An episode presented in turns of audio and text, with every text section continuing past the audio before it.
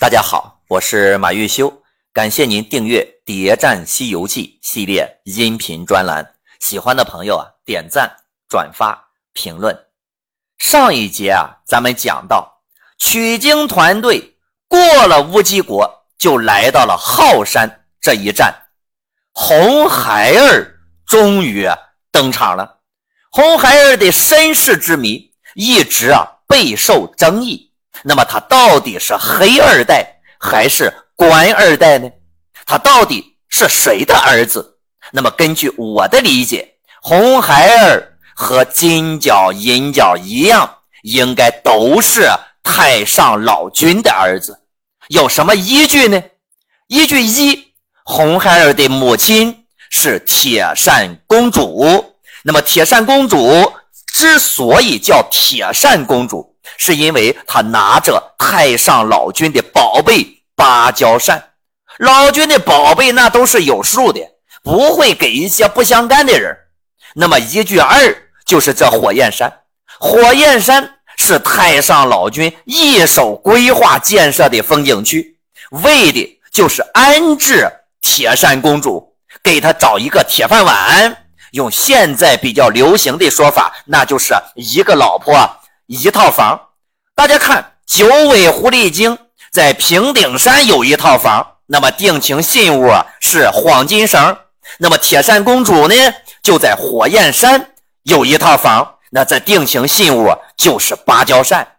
老君有狐狸精这个前科，难免就不会再犯同样的错。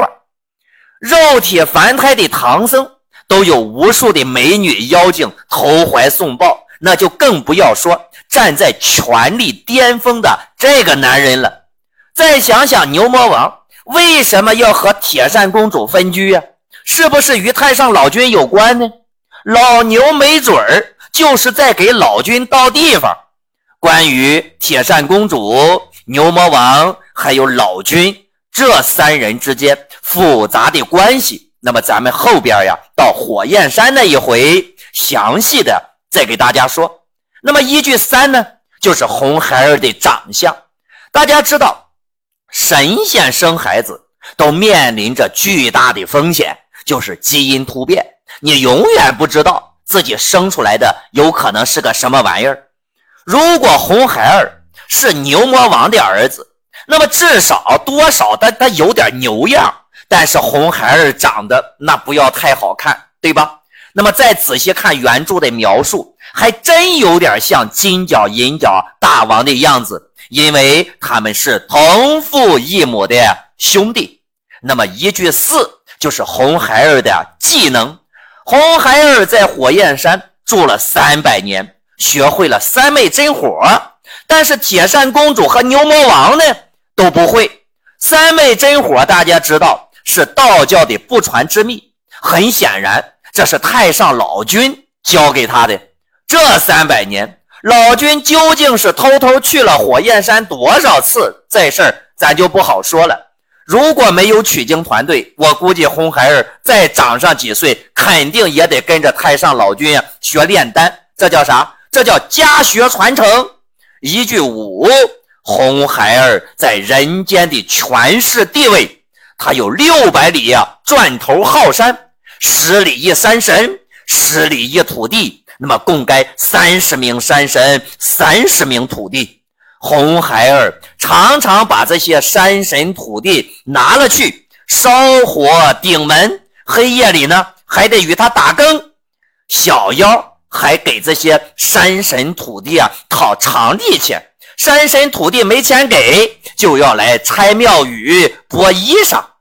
浩山的山神土地们苦啊，那一个个的衣不充身，食不充口啊。红孩儿和金角银角大王一样，享受着特权。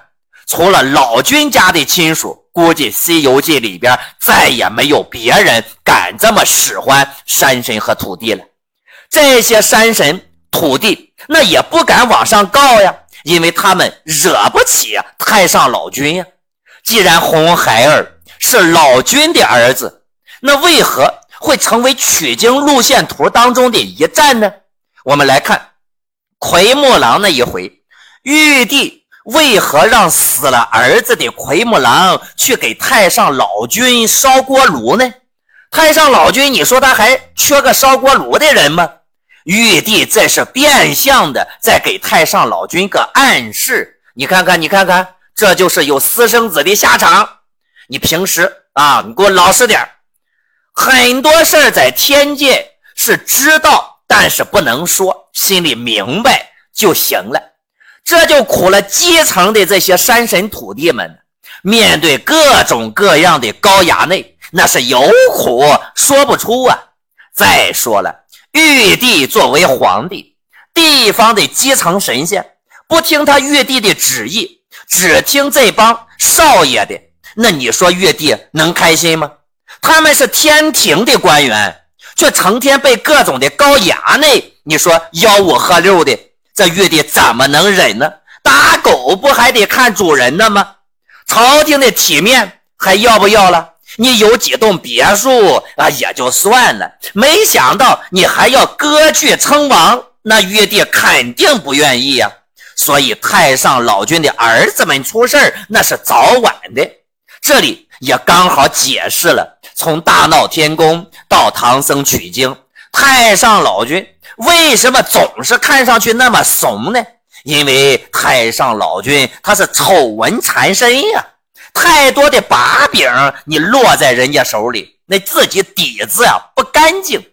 如来你看没，他就不怕，为啥呀？因为人家底儿干净啊，是吧？大佬们要翻脸，首先第一步绝对不是动手，是啥呢？是互揭老底儿，先搞什么舆论战？明显在舆论上，太上老君是搞不过玉帝和如来这俩人的。最后没准还弄得自己啊一身的骚，老君的脸，这是道祖啊，那你说还要不要了？所以他只能忍，只能忍，实在忍不了、让不了的时候啊，也就只能做一些有节制的应战，比如平顶山的反击，就是表个态，你们不要做的太过分。那么这些和观音。想要收服红孩儿有什么关系呢？要回答这个问题啊，咱就要首先弄清楚这三昧真火究竟有什么用呢？对于三昧真火，原著这样描述说：这火呀，不是燧人钻木，又不是老子刨丹，非天火，非野火，而是妖魔修炼成真三昧火，妖邪九物。呼三昧永镇西方第一名，三昧真火永镇西方是啥意思？那么这个镇可以有两个理解，一个呢是镇守，另一个呢是镇压。我本人比较倾向于这个镇的意思是镇压。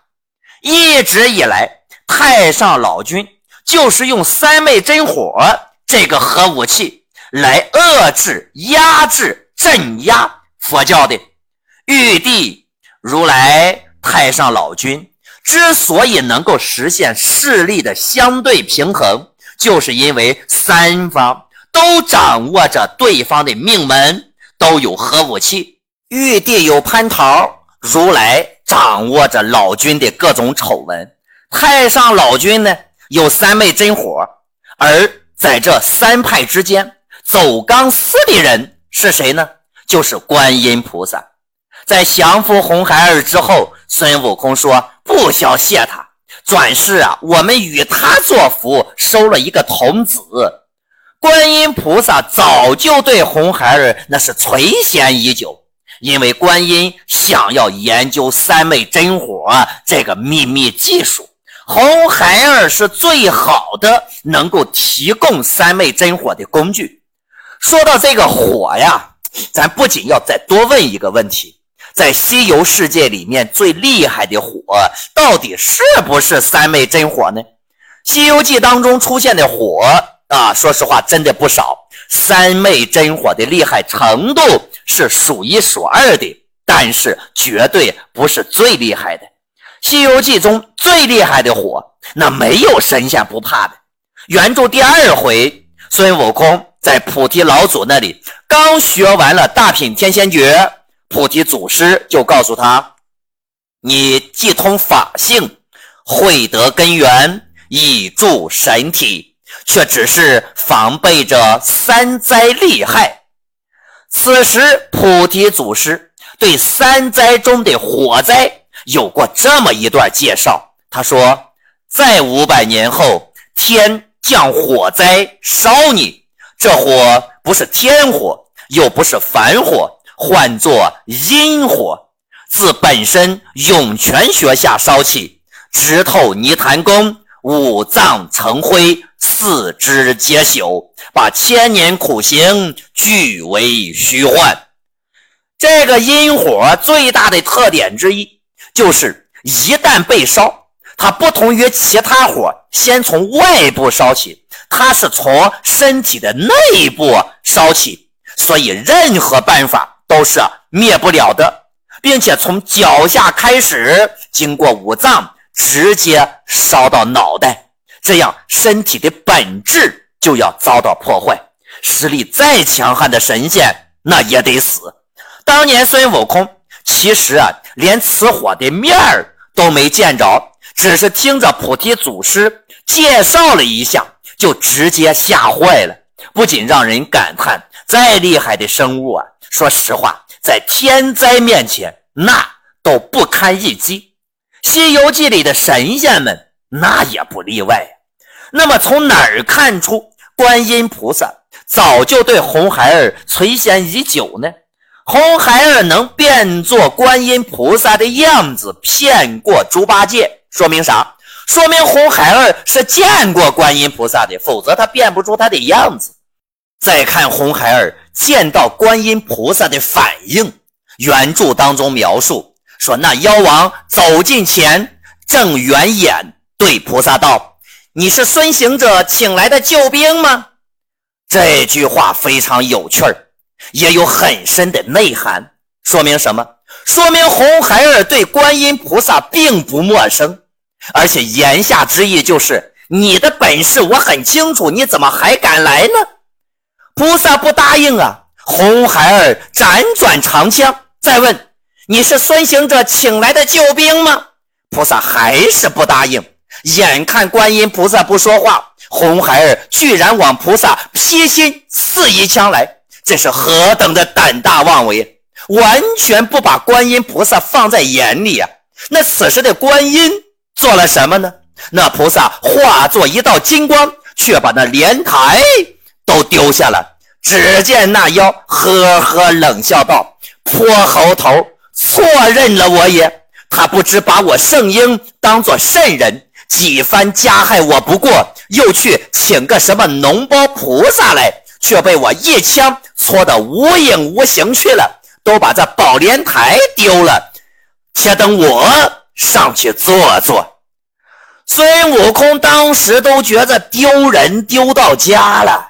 大家想想，红孩儿为什么不怕大名鼎鼎的观音菩萨呢？